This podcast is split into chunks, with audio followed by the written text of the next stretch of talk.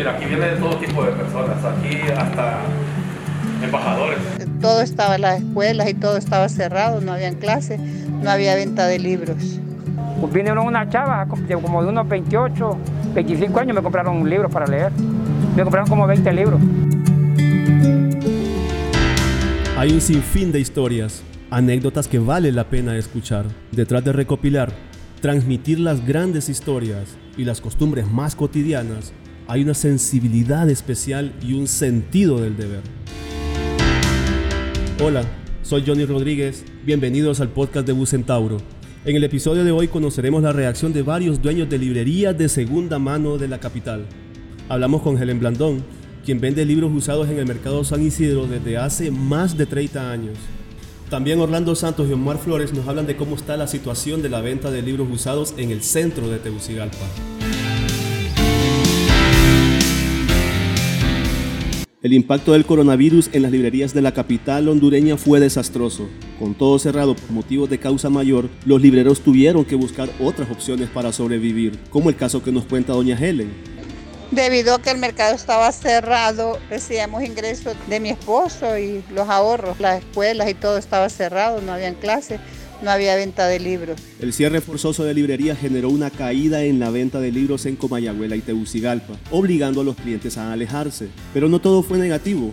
José Orlando Santos Reyes, quien vende libros atrás del Ministerio de Salud, habla de cómo sobrellevó los tiempos de pandemia. Pues estuvo malo, estuvo malo, porque estuvimos encerrados pero después yo me vine a, ver, a luchar, a ver qué hacíamos para, sobrevivir. Vinieron otros diferentes porque tal vez andaban buscando un, librito para leer. Gente que está acostumbrada a leer, entonces venía, venía a buscar a ver, entonces me encontraba y me compraba mi librito. Entre los libreros existe un gran compañerismo. Cuando uno no tiene un libro, le manda clientes a otro. Omar Flores y Orlando Santos nos cuentan. Yo no los quiero como competencia.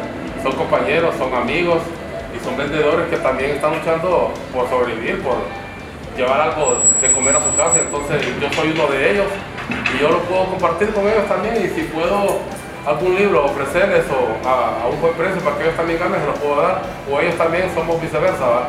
Digamos, un libro que yo no lo tengo, yo les digo, dice, ¿dónde lo puedo encontrar? Yo les digo, Pueden encontrarlo en la Navarro, ahí en la San Antonio. Yo les digo para que ahí vayan ahí. Más allá de todo esto, los vendedores pasan por varios problemas, aunque no se quedan de brazos cruzados y aportan soluciones prácticas. Su mensaje fue poderoso y nos expresaron que la nueva generación de maestros debe unir esfuerzos para impulsar el hábito de la lectura en el país. La gente ya no quería leer por la tecnología, y ahora es muy avanzado, entonces la gente prefiere mejor verlo por internet o verlo en una aplicación en el celular ya casi no los compren físico. Entonces eso ha disminuido la venta. La literatura me gustaría a mí que, que, fuera más, más fluida, que tuvieran ese hábito de la lectura. Eso se puede inculcar en las escuelas, colegios y la universidad. Yo saqué varias clases en la Universidad de Español y yo nunca leí un libro. No estoy echándole culpa a los maestros que tuve, sino que eso viene desde abajo. Eso hay que inculcarlo. Pues la verdad que yo siempre he pensado en que los profesores deberían ser un poco más activos para que le digan al, pidan el libro, para que el libro se venda más.